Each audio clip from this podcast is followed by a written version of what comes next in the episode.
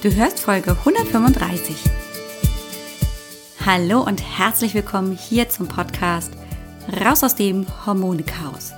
Mein Name ist Alex Broll, ich bin Heilpraktikerin, Coach und vor allem Hormonexpertin. Es ist so schön, dass du heute hier bist, dass du eingeschaltet hast und wir wieder ein wenig Zeit miteinander verbringen können. Komm, lass uns gemeinsam schauen, was du tun kannst, um deine Gesundheit wieder selbst in die Hand zu nehmen ganz besonders wenn deine Hormone aus dem Gleichgewicht geraten sind. Lass uns schauen, was du gegen deine Ovarial, also Eierstockzysten tun kannst, woher sie überhaupt kommen, welche Hormone dabei verrückt spielen und welche ganz besonders naturheilkundlichen Mittel und Maßnahmen du selbstständig unternehmen kannst, um dagegen vorzugehen. Hallo. Hi. Wie geht's dir? Willkommen zurück hier im Podcast. Ich freue mich riesig, dass du hier bist. So schön, dass wir wieder ein wenig Zeit miteinander verbringen können. Ja, die erste vielleicht Schockphase ist überstanden. Inzwischen weißt du, die Alex macht was Verrücktes. Sie geht wieder an die Uni und studiert den Rest, der noch bleibt, Medizin. Und ähm, inzwischen ist es auch bei mir so, dass es ein bisschen angekommen. Viele Unklarheiten konnten sich Gott sei Dank schon lösen lassen. Und ich weiß tatsächlich auch inzwischen so ein bisschen, wie mein Alltag aussehen wird. Das ist ja ganz besonders, äh, wenn sowas ganz Neues ins Leben kommt, ganz, ganz wichtig, einfach auch zu verstehen, wie wird denn das sein? Was wird mich erwarten? Ähm, wo muss ich auch sein? Also das waren tatsächlich auch ein paar praktische Fragen, die sich mir gestellt haben. Wie wird mein Stundenplan sein? Wo muss ich vielleicht irgendwann zum Praktikum erscheinen? Was brauche ich dafür? Also so die klassischen Dinge, die, glaube ich, jeden dann so ein bisschen beschäftigen, die waren einfach eine ganze Zeit unklar, denn ich musste erstmal die einzelnen Kurse buchen, und dann eben auch abwarten, ob ich in die jeweiligen gebuchten Kurse reinkomme oder erstmal irgendwie auch noch in einen anderen Kurs hineingelegt werde und, und, und. Das hat sich jetzt Gott sei Dank alles geklärt. Ich kenne also meinen Stundenplan, der ist voll, aber noch absolut akzeptabel. Und da stellt sich natürlich, und das ist natürlich völlig nachvollziehbar, auch gerade meine Klientinnen die Frage, äh, ist dann die Alex noch immer in der Lage, mich dann auch zu betreuen, ganz besonders im 1 zu 1? Ja, definitiv. Ja, ja, ja. Natürlich wird sich hier einiges ändern und hat sich auch schon.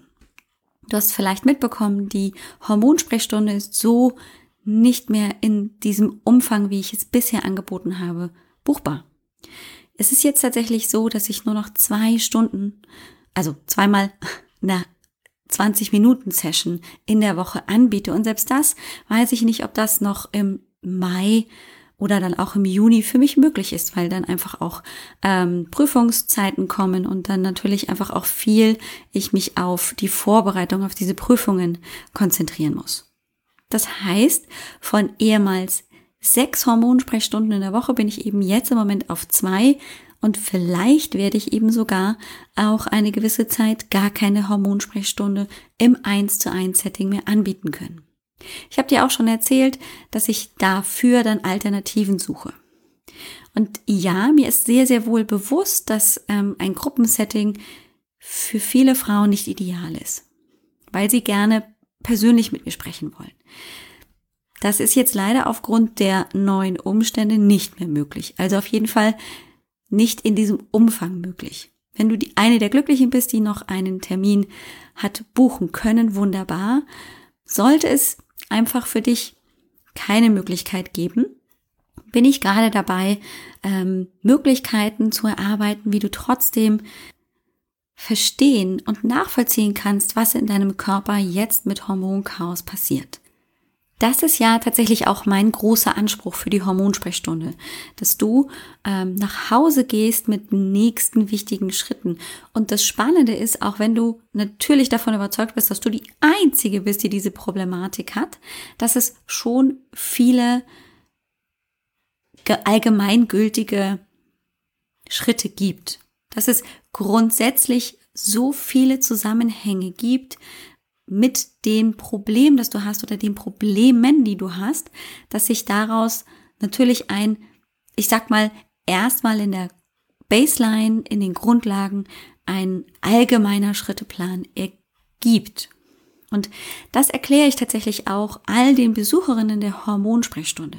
Ich zeige auf, dass eben meist das Hormonproblem nicht das alleinige ist, also nicht nur das Beschwerdebild, nicht nur die Symptome ähm, darauf hindeuten, dass an einer Stelle es nicht rund läuft, sondern dass es an vielen Stellen, an weiteren Stellen meistens nicht rund läuft, die da auch mit reinspielen, die du vielleicht vordergründig an der Beschwerdesymptomatik nicht mitbekommst, aber die auch einen ganz, ganz großen Anteil haben, weil das Hormonsystem immer zusammenarbeitet. Und daran arbeite ich im Prinzip gerade mit Hochdruck, dir das, diese Baseline, diese Zusammenhänge in einem höchst informativen Video, das im Prinzip all die Informationen aus der Hormonsprechstunde zusammenfassen soll, dir zur Verfügung zu stellen. Als Alternative zur individuellen 1 zu 1 Hormonsprechstunde. Ja, ich weiß, das ist vielleicht kein Ersatz. Du würdest gerne einfach mit mir sprechen. Das ist gerade im Moment nicht möglich. Was aber natürlich möglich ist, ist immer, auch jetzt noch, die Zusammenarbeit im Hormoncoaching. Das Hormoncoaching ist ja meine Arbeit, meine Zusammenarbeit im Eins zu eins mit den Klientinnen. Und diese Arbeit ist aber auch gerade dabei, sich so ein bisschen weiterzuentwickeln und zu transformieren. Denn was ich in den letzten Jahren festgestellt habe, in der 1 zu 1 Arbeit, in der wirklich kompletten 1 zu 1 Arbeit mit meinen Klientinnen, dass viele Inhalte, viele Grundlagen, viele Zusammenhänge einfach die Basis sind. Und diese Grundlagen aber einen wichtigen Anteil daran haben, das komplexe Hormonchaos im eigenen Körper zu verstehen. So dass ich also diese Grundlagen auch im 1 zu 1 immer sehr ausführlich auch vermittelt habe. Es aber letztendlich natürlich Grundlagen sind, die immer gleich bleiben, die sich immer gleich erklären lassen, so dass ich daraufhin so dazu übergegangen bin, diese Grundlagen in Lerninhalten, in Lernvideos tatsächlich zur Verfügung zu stellen, so dass dadurch unsere 1 zu 1 Arbeit sich sehr viel individueller und sehr viel spezifischer auf die Problematik konzentrieren kann. So dass wir nicht auf die Grundlagen und die Zusammenhänge verzichten müssen, weil die Klientin die Möglichkeit hat, das selbst für sich eben anzugucken und zu verstehen und dann natürlich auch in unseren 1 zu 1 Gesprächen nachzufragen, aber ich es nicht im 1 zu 1 nochmal zusätzlich erklären muss. Und das bedeutet natürlich, dass wir sehr viel effektiver gemeinsam weiterkommen, dass wir sehr viel genauer und tiefer zur Problematik in einem schnelleren Zeitraum vordringen können, um daraus dann einfach Unterstützung zu gemeinsam aufzubauen. Ja, und deshalb ähm, ist es auch so, dass eben tatsächlich das Hormoncoaching auch trotz meines Studiums absolut möglich ist, weil ich früher einfach viel Zeit damit verbracht habe, im 1 zu 1 auch Grundlagen zu vermitteln. Und das kann ich jetzt tatsächlich eben über diese digitalen Lerninhalte meiner Klientin selbst überlassen und die Zusammenarbeit mit mir höchst effektiv gestalten, so dass es eben sehr viel weniger Zeit braucht im 1 zu 1, weil das eben vieles jetzt über die Lerninhalte abgedeckt ist und wir sehr viel spezialisierter, sehr viel konkreter eben über die Problematik in den Lösungsansatz gehen. Ganz, ganz tolles Konzept, weil es sich eben so schön kombinieren lässt und natürlich auch mein großes Motto, nimm deine Gesundheit selbst in die Hand, natürlich auch mitträgt. Genau darum geht's ja. Letztendlich ist mir das größte Bestreben hier im Podcast, natürlich aber auch in der Arbeit im Hormoncoaching, die Expertise meiner Klientin auch zurückzugeben und zu sagen, hey, wenn du verstanden hast, was mit deinem Körper passiert, dann kannst du auch sehr selbstständig die nächsten Schritte selbst tun.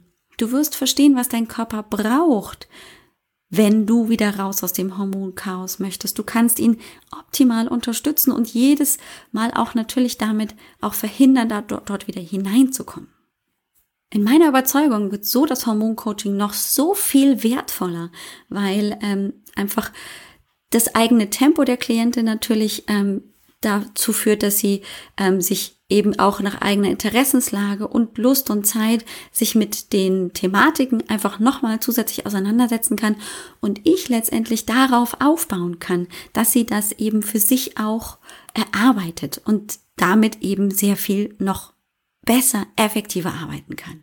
Ich bin absolut überzeugt und ähm, die neuen Klientinnen sind es da auch. Da bin ich total zufrieden und auch ähm, meine älteren Klientinnen, die ich da jetzt auch so mit eingebunden habe, ähm, sind auch absolut davon überzeugt. Also so wird tatsächlich die Arbeit für mich auch möglich sein, weiterhin trotz Studium äh, meine 1 zu 1 Klientinnen zu betreuen und gleichzeitig natürlich auch mit dem neu gelernten Wissen auch mit zu versorgen. Denn na klar, ist die Schulmedizin jetzt erstmal ähm, sehr, sehr breit gefächert. Es geht um viele, viele andere Fächer, nicht nur um die Hormone, aber letztendlich bedeutet Gesundheit ja auch, es geht um den gesamten Körper. Und ich verspreche mir schon sehr, sehr viel, dass einfach durch diese wieder neue Herangehensweise an das Thema Gesundheit, Gesunderhaltung, Prävention, was macht der Körper, wie, wo, wann, ähm, dass ich das natürlich auch schon jetzt auch, sobald ich praktisch auf dieses Wissen dann zugreifen kann, es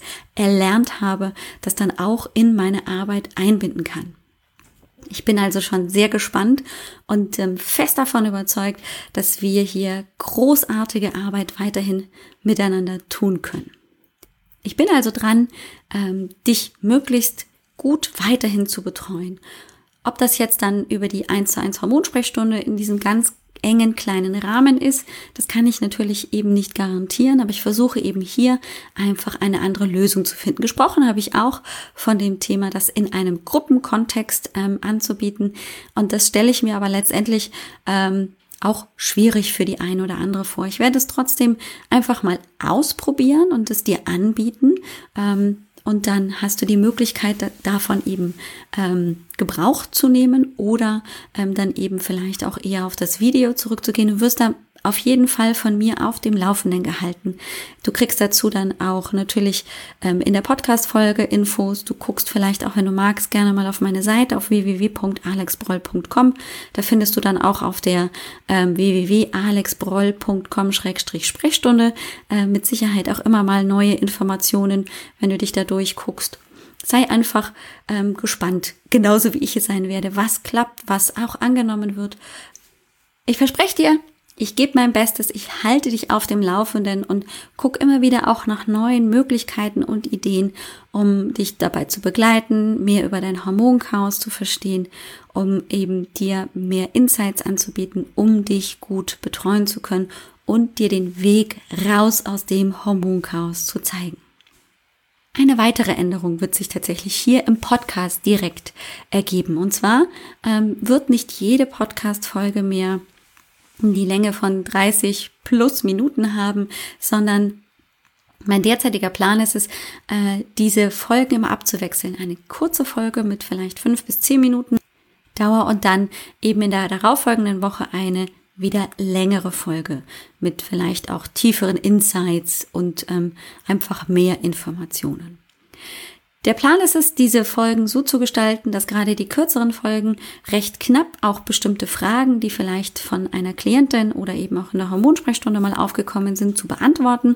Wirklich so Frage-Antwort-mäßig und dann jede zweite Folge, also alle zwei Wochen, wieder äh, bestimmte Themen anzugehen und näher zu erläutern. Und damit beginnen wir heute. Das heißt, es ist heute eine lange Folge ähm, und wir sind schon ein bisschen im Podcast, aber das war wichtig einfach für dich äh, beziehungsweise auch für mich erstmal so jetzt den Ablauf für die nächsten Wochen mit auch ähm, dir zu erklären, damit du keine Panik haben musst, wie es hier weitergeht, sondern einfach weißt, das ist hier alles noch auf auf einem guten Weg und ähm, alles bestens geplant und bisher gedacht. Heute möchte ich mit dir das Thema Eierstockzysten anschauen. Das ist ein ganz wichtiges Thema, denn egal wo wir hingucken, Frauen haben tatsächlich häufig Zysten. In der Recherche für diese Folge ist mir tatsächlich auch eine Zahl über den Weg gelaufen, dass jede zehnte Frau eine Zyste irgendwann mal in ihrem Leben hat. Besonders häufig treten die ähm, Eierstockzysten ähm, zum Beispiel nach dem Absetzen der Pille auf oder auch in den Wechseljahren. Eierstockzysten sind letztendlich nichts anderes, wenn man es einfach nur mal ganz platt betrachtet, mit Flüssigkeit gefüllte Bläschen. Also nichts Dramatisches, da ist nur so ein Bläschen, das ist halt mit Flüssigkeit gefüllt, kann aber halt schon auch Probleme machen. Und wie der Name schon sagt, wenn wir über Eierstockzysten sprechen, dann ist es eine Zyste im Eierstock. Übrigens, wundere dich nicht, manchmal wird gerade in der Schulmedizin auch von, Tumor gesprochen. Tumor ist letztendlich nichts anderes als der schulmedizinische Ausdruck für, da ist eine Schwellung. Ja? Und das macht ja auch eine Zyste. Und einfach, wenn dann in irgendwie einem Befund oder so dann auch steht Tumor, dann heißt das nicht gleich, oh mein Gott, da ist Krebs, sondern das ist einfach nur der Begriff für eine Schwellung. Wenn du dich mit Eierstockzysten schon mal beschäftigt hast, äh, dann wahrscheinlich, weil du damit äh, zu tun hattest, es sei denn, du kommst aus dem gesundheitlichen äh, Bereich, da muss man sich manchmal einfach auch mit solchen Lernmaterialien auseinandersetzen und so. Aber in der Regel, gerade wenn du eben nicht aus dem Gesundheitswesen kommst, dann sind Zysten nur dann für dich ein Thema, dann kennst du dich damit aus, wenn du sie selber hattest oder wenn mal die Freundin davon erzählt hat oder oder oder. Es gibt da grundsätzlich drei Unterscheidungen, drei verschiedene Arten von Eierstockzysten und dann gibt's noch so ein paar Sonderformen. Und ich will dir heute einfach mal so ein paar Basics darüber erzählen. Erstmal um so ein bisschen diesen Mythos Zyste ist gleich total gefährlich, ist gleich muss operiert werden, ist gleich, oh mein Gott, ist da jetzt Krebs dahinter, um das alles so ein bisschen aufzudecken. Es gibt die Follikelzyste, die Gelbkörperzyste und die Luteinzyste. Und die unterscheiden sich dadurch, wie sie praktisch entstehen. Das werde ich dir auch alles noch im Detail erklären. Es ist so, dass die meisten Zysten absolut unbemerkt hinwachsen zu, einem gewissen, zu einer gewissen Größe und auch wieder kleiner werden. Und ohne dass eine Frau irgendwas mitkriegt, kann das passieren. Oft werden Zysten sogar mehr als Zufallsbefund bei einer Vorsorgeuntersuchung beim Frauenarzt entdeckt. Ähm, und die Frau hatte nie Beschwerden. Kommt dann so die Diagnose, ach Mensch, da finde ich gerade eine Zyste im rechten Eierstock. Okay, und die Frau so, okay, gut, habe ich aber nicht mitbekommen. Das ist also gar nicht so ungewöhnlich. Es kann aber auch sein, und das berichten auch zum Beispiel ganz viele meiner Klientinnen, dass doch immer wieder auch so eine Zyste auf jeden Fall mal mit, naja, diffusen Unterbauchschmerzen, mit so leichten Ziehen im rechten Unterbauch oder so ähm, einherkommt. Es kann auch links sein natürlich. Ähm, und letztendlich können Zysten tatsächlich auch zu Zyklusstörungen führen. Das können dann auch zum Beispiel stärkere Blutungen sein, stärkste Blutungen, die sich einfach weiter und weiter steigern. Das kann auch zu Zwischen- und Schmierblutungen kommen oder die Blutung bleibt aus. Das kann auch alles also ähm, durch eine Zyste verursacht werden. Das muss man nur im Kopf haben, wenn man ja nach diesen Ursachen sucht. Warum wird meine Blutung plötzlich so stark? Warum bleibt meine Blutung weg? Warum habe ich regelmäßig Schmierblutungen? Also da kann durchaus eben auch praktisch die Thematik Zyste dahinter stecken. Zysten können natürlich unterschiedlich groß sein. Also grundsätzlich schulmedizinisch sagt man, eine Zyste unter vier Zentimeter wird einfach nur beobachtet. Da gibt's nichts groß ähm, an Schwierigkeiten, die entstehen können man kontrolliert es nur gerne, dass man eben alle drei, spätestens alle sechs Monate eben wieder zur Kontrolle geht und über eine Ultraschalluntersuchung dann kontrollieren lässt, was ist mit der Zyste passiert. Die wird ausgemessen und dann kann der Arzt eben sehen, ist sie gewachsen oder vielleicht auch kleiner geworden. In der Regel tun das die Zysten auch, dass die eben dann auch von selber wieder zurückgehen und dann auch von selber wieder verschwinden. Je nach Größe und Lage Je nachdem, wo die Zyste eben sitzt, kann sie aber natürlich auch Auswirkungen haben auf den Darm oder auf die Blase. Wir müssen uns ja einfach nur mal überlegen, wo sitzt denn jetzt hier die Gebärmutter und auch ähm, Eileiter und Eierstock. Das ist alles relativ dicht im unteren Becken. Und ähm, da sitzt natürlich auch der Darm und darunter natürlich auch die Blase. Und je nachdem, wie das natürlich auch anatomisch alles so liegt oder wie groß eben auch die Zyste ist, kann das schon mal auch sein, dass die Zyste gegebenenfalls auf den Darm irgendwie drückt oder auf die Blase. Und das ist dann auch manchmal so, dass Frauen wirklich auch sagen, sie haben ein Druckgefühl, sie spüren irgendwie auch ähm, irgendwie so, so ein leichtes Ziehen oder so einen leicht dumpfen Schmerz, vielleicht auch eben zyklusabhängig zu einer bestimmten Zeit, gegebenenfalls ähm, dann eben auch, wenn die Zyste wieder ein bisschen gewachsen ist. Es ist ja meistens hormonell bedingt. Äh, wundert uns jetzt auch nicht hier, weil wir sind ja hier auch im Podcast raus aus dem Hormonchaos. Also ist also keine Überraschung, wenn hier tatsächlich auch die Hormone ihre Finger im Spiel haben, nicht wahr? Es kann auch manchmal tatsächlich so sein, dass die Zyste so blöd sitzt, dass sie eben den Darm auch ein bisschen ähm, beeinträchtigt, dass er eben also auch zur Verstopfung kommen kann. Ähm, manchmal kann das auch bei Frauen zu Beschwerden beim Wasserlassen kommen, dass das ein bisschen schwieriger wird. Das ist dann häufig aber auch so, dass die Zysten dann eine gewisse Größe haben. Klar gibt es natürlich auch Situationen, wo die Zyste relativ schnell entfernt werden muss. Ab einer gewissen Größe ist es einfach halt auch ähm, dann so, dass das andere Organe wirklich stören kann. Aber das wird immer auch in der Regel heutzutage ähm, sehr differenziert betrachtet. Also letztendlich suchen die Ärzte immer noch nach alternativen Lösungen, dass man nicht gleich ähm, hier operativ eingreifen muss. Ganz, ganz wichtig. Das war vor ein paar Jahren, vor ein paar Jahrzehnten noch ganz anders. Da wurde sehr, sehr schnell eingegriffen operativ und die Zyste entfernt. Aber die Gefahr ist natürlich dann bei solchen Eingriffen immer, dass sich natürlich über die Narbenbildung auch ähm, Dinge einschleichen bzw. Problematiken auftun, die natürlich sich vermeiden lassen, wenn der Körper idealerweise sich wieder selber reguliert.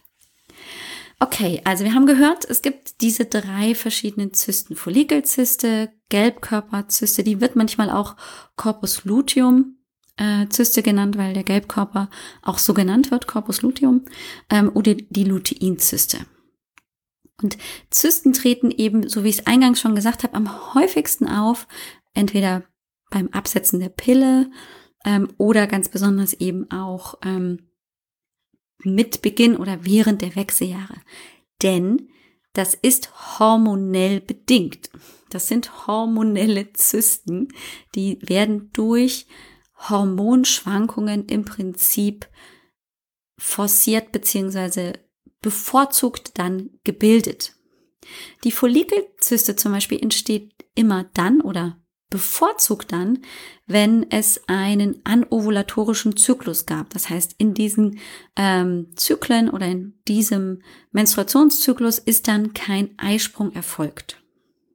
Das heißt, dass das Ei, das, das Follikel, also das Eibläschen, das da heranwächst, das wurde nicht freigesetzt aus dem Eierstock in den Eileiter, das verbleibt also im Eierstock. Und das ist blöd, weil letztendlich soll der Körper ja das freigeben. Also vor allem der Eierstock. Das macht er nicht und dann sitzt dieses Follikel da und ein Eibläschen ähm, ist da praktisch dann drin und dann kann tatsächlich es passieren, dass dieses Follikel sich füllt mit Flüssigkeit. Also dass praktisch dieses Eibläschen größer und größer wird. So. Ähm, und blöderweise dann eben ähm, deutlich zum Beispiel manchmal auch größer wird als der Eierstock. Der Eierstock ist ja gar nicht riesig. Und wenn ich dann halt so eine groß gewachsene Zyste habe mit vielleicht einem Durchmesser von knapp vier Zentimetern, kann das Ding schon mal größer sein tatsächlich als der Eierstock. Also das ist schon einfach, um auch mal sich die Größenvorstellungen so im Kopf zu haben, das ist schon ein Riesenunterschied. Und das ist aber natürlich hormonell dann bedingt. Denn wann bleibt ein Eisprung in der Regel aus? Ja, zum Beispiel, wenn nicht genügend Estradiol da war, wenn das Estradiol nicht ausreichend ähm, dabei beteiligt war, das Eibläschen heranreifen zu lassen oder wenn zum Beispiel es auch eben dementsprechend Schwierigkeiten gab ähm, in diesem ganzen Eireifungsprozess, der ja länger dauert als diese 14 Tage bis zum Eisprung, sondern da haben wir ja auch schon im Podcast gehört, das sind ja 100 Tage, die dieses Eibläschen heranreift. Wenn da irgendwas schiefgelaufen ist, kann das einfach auch dazu führen, dass es gar nicht zum Eisprung kommt. Dann kann es aber natürlich zum Beispiel auch sein, dass diese Releasing-Hormone, FSH, aber vor allem LH eben ausbleiben oder zu niedrig sind, ähm, dementsprechend dann eben auch kein Initial, keine Initialzündung haben, um den Eisprung auszulösen. Ja, und dann bleibt dieses herangereifte Bläschen halt im Eierstock und kann dann tendenziell zur Zyste werden. Das bedeutet aber natürlich auch im Umkehrschluss, wenn sich das hormonelle Chaos wieder regulieren lässt, wenn der Körper da einfach wieder anfängt, das selber in die Hand zu nehmen und zu regulieren, dann ist der auch in der Lage, diese Zyste zurückzubilden. Und das ist genau das, was die Ärzte wollen. Wir wollen das erstmal abwarten und letztendlich dann ähm, eben dabei helfen, ähm, dass der Körper das alleine hinkriegt. So, was da sonst noch für Möglichkeiten dann ähm, kommen, da gehen wir gleich noch ein. Aber wir haben ja noch zwei andere Zysten, und zwar die Gelbkörperzyste. Hm, das ist tatsächlich der Gelbkörper, der dann leicht einreißt beim Eisprung. Also das ist ja praktisch die, die Eihülle von diesem Eibläschen, das da herangereift ist, die bleibt ja im Eierstock zurück und das Ei wird daraus praktisch gelassen, wird für den Eisprung zur Verfügung gestellt, tritt dann in den Eileiter über und zurück bleibt der Gelbkörper. Und wenn der so ein bisschen einreißt, dann ähm, kann es auch zu Einblutungen kommen in diesen Gelbkörper und ähm, dann können sich eben über diese Einblutung auch eine Zyste bilden, weil das ist wieder eine mit Flüssigkeit gefüllte Blase. So, die kommt weniger häufig vor, ähm, aber kann eben auch mit eine dieser drei typischen Zysten sein. Am seltensten gibt's die Luteinzyste. Die kommt vor allem dann vor, wenn Hormonbehandlungen bei Kinderwunsch ähm, stattfinden. Da wird dann häufig mit HCG, diesem ähm, äh, schwangerschaftsbildenden Hormon, ähm, einfach auch der, die Produktion ähm, der Eibläschen bzw. des Eierstocks angeregt. Das kann also dann extrem den Eierstock anregen, eben Eibläschen heranreifen zu lassen, so dass dann eben ein Follikel auf jeden Fall zuverlässig ähm, dann eben befruchtungsfähig wird, eben in diesem, äh, in dieser Kinderwunschbehandlung. Und das kann manchmal auch dazu führen, dass praktisch eins sehr, sehr übereifrig ist und damit dann eben auch ähm, sich mit Flüssigkeit füllt. Also das ist eben so eine vermeintliche Nebenwirkung bei der Kinderwunschbehandlung. So, dann gibt's noch tatsächlich, das hatte ich auch anfänglich schon gesagt, zwei Sonderformen. Da gibt's nämlich die sogenannte Schokoladenzyste und die hat nichts Schönes mit sich, also ist nichts mit Schokolade und auch nichts mit ah, lecker Schmecker, sondern die hat deswegen ihren Namen und der sehr viel unschönere Name heißt nämlich auch Teerzyste. Das ist nämlich eine Zyste, äh, die tatsächlich durch Einblutungen entstanden ist. Das heißt, die, die Flüssigkeit in der Zyste, das ist geronnenes Blut. Und das Blut kommt dann tatsächlich aus Endometrioseherden, denn das ist eine typische Endometriose-Zyste, die Schokoladenzyste. Wir wissen ja, beziehungsweise wenn du dich schon mal mit Endometriose beschäftigt hast, ist es oder eben auch nicht, erzähle ich das kurz. Es gibt tatsächlich dann äh, bei der Endometriose außerhalb der Gebärmutter auch Bereiche, wo praktisch Gebärmutterschleimhaut auf und abgebaut wird. Das ist tatsächlich so nicht gemacht. Also das sollte eigentlich so ähm, nicht sein, aber der Körper macht das trotzdem. Und ähm, deswegen ähm, können dann aber natürlich auch diese Endometriose-Herde, wo diese Gebärmutterschleimhaut eben reagiert, die reagieren natürlich auf Hormone, die bauen sich also auf und aber auch ab. Das heißt, es kommt auch zur Abblutung ähm, dieser Gebärmutterschleimhaut, aber das kann natürlich nicht weg, einfach nur über ähm, die Scheide dann abgeblutet werden. Nein, das ist dann einfach in unserem Körper und das kann dann eben dazu führen, dass praktisch das in eine Zyste am Eierstock oder so ähm, hineindringt als Flüssigkeit und dann eben zu diesen Schokoladenzysten führt. Ähm, grundsätzlich ist auch die harmlos. Sie sieht nur tatsächlich optisch anders aus, weil man eben dieses geronnene Blut auch sehen kann. Im Ultraschall ähm, kann man die anders darstellen. Das ist also optisch anders sichtbar, aber auch die sind grundsätzlich harmlos. Wobei man dabei natürlich, weil man Endometriose natürlich einfach auch im Auge haben will und das natürlich auch in unterschiedlichen Stadien für die Frauen extrem schmerzhaft und sehr beeinträchtigend ist, ähm, hat man das natürlich auch gerade schulmedizinisch gerne deutlich im Blick, guckt also sehr, sehr häufig drauf ähm, und ähm, versucht dann letztendlich gegebenenfalls auch therapeutisch einzugreifen. Die letzte in dieser Reihe der Sonderformen an Zysten ist die Dermoid-Zyste. Das ist keine Zyste, die wirklich mit Flüssigkeit gefüllt ist, sondern da sind noch andere Materialien drin, auf Talg oder andere ähm, Zellen, Zellinhalte, die dann ähm, eben dort mit auch enthalten sind, die lassen sich in der Regel nicht auch ähm, wieder, die bilden sich nicht zurück, weil da ja wirklich auch festes Material drinnen ist und ähm, die müssen in der Regel dann auch operativ entfernt werden. Also man hat einfach da so eine ähm, gewisse Kategorisierung, damit man einfach genauer weiß, mit welcher Zyste habe ich es zu tun. Aber auch das kann ich im Ultraschall letztendlich auch feststellen. Schulmedizinisch ähm, wird, wenn das reine Beobachten nicht reicht, im nächsten Schritt dann auf Hormonregulation gesetzt in Form von zum Beispiel Gestagenpräparaten. Im Podcast habe ich dir ja schon mal von den Gestagenen erzählt. Die werden zum Beispiel auch mit äh, in eine Kombipille reingepackt mit ähm, Estradiol und eben Gestagen. Dann hast du eine Pille, die ähm, einmal das Estradiol, also das körpereigene Estradiol, praktisch imitiert und einmal das Progesteron imitiert, um eben hier den verhütenden Effekt zu haben. Und das Ziel mit eben diesen Gestagenpräparaten ist, dass tatsächlich eben die Größe der Zyste zurückgeht. Dass also praktisch dieses Gestagen, das dann eben Progesteron ähnlich wirkt, dazu führt, dass sich die Zyste zurückbildet. Und das macht man entweder mit den Gestagenpräparaten alleine oder man gibt eben auch eine, eine Pille. Das kann dann auch eine Mini-Pille sein, eine Gestagenpille. Also da gibt's dann eben dann auch die Herangehensweise. Das ist manchmal erfolgreich und manchmal eben auch nicht. Und viele Frauen wollen natürlich grundsätzlich nicht zurück zu diesen synthetischen Arzneistoffen, die hormonähnlich wirken.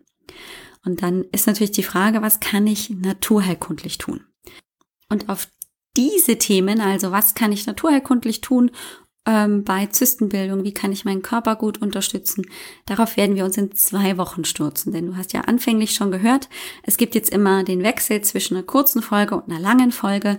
Das heißt, äh, nächste Woche kriegst du eine kurze Folge zu hören ähm, zu einem bestimmten Thema und in zwei Wochen knüpfen wir dann an das heutige Thema an, um eben auch die naturheilkundlichen unterstützenden Maßnahmen, die Helferlein auszuarbeiten, die dir bei Zystenbildung, bei Eierstockzysten behilflich sein können. Ich hoffe, du hattest Spaß an der Folge, hast was mitgenommen, ähm, hast jetzt vielleicht auch ähm, weniger Sorge, wie das äh, hier mit raus aus dem Hormonchaos, vielleicht auch mit der Hormonsprechstunde oder auch dem Hormoncoaching weitergehen wird hast erfahren, wie es jetzt bei mir gerade weitergeht und dass das überhaupt gar nicht bedeutet, dass ähm, Hormoncoaching oder auch hier raus aus dem Hormonchaos plötzlich ad acta gelegt wird. Nein, nein, so soll es nicht sein, sondern es geht hier weiter. Anders, aber es geht weiter.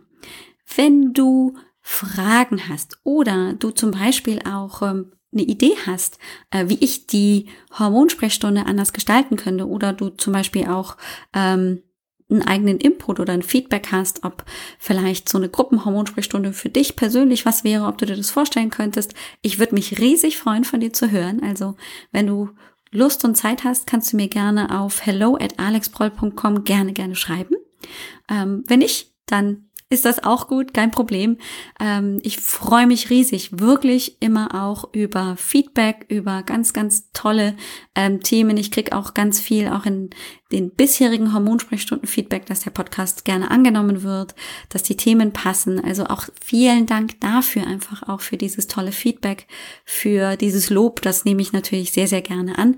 Und auch immer gerne die Einladung, Wenn du einen Themenwunsch hast, wenn dich eben was Bestimmtes interessiert oder du noch keine Antwort auf irgendwas gefunden hast, schreib mich auch gerne an und dann ähm, werde ich mein Bestes tun, die Antworten für dich hier im Podcast zu präsentieren. Mir bleibt heute nichts anderes, als dir einfach nur eine wundervolle Woche zu wünschen und mich einfach zu freuen, wenn wir uns nächste Woche wieder hören. Macht's ganz, ganz wundervoll. Bis nächste Woche. Ciao, ciao. Dir hat dieser Podcast gefallen? Dann wäre es großartig, wenn du diesen Podcast mit deiner 5-Sterne-Bewertung auf iTunes unterstützt. Und wenn du noch mehr über dein Hormonchaos erfahren willst, geh einfach auf www.alexbroll.com. Bis zum nächsten Mal.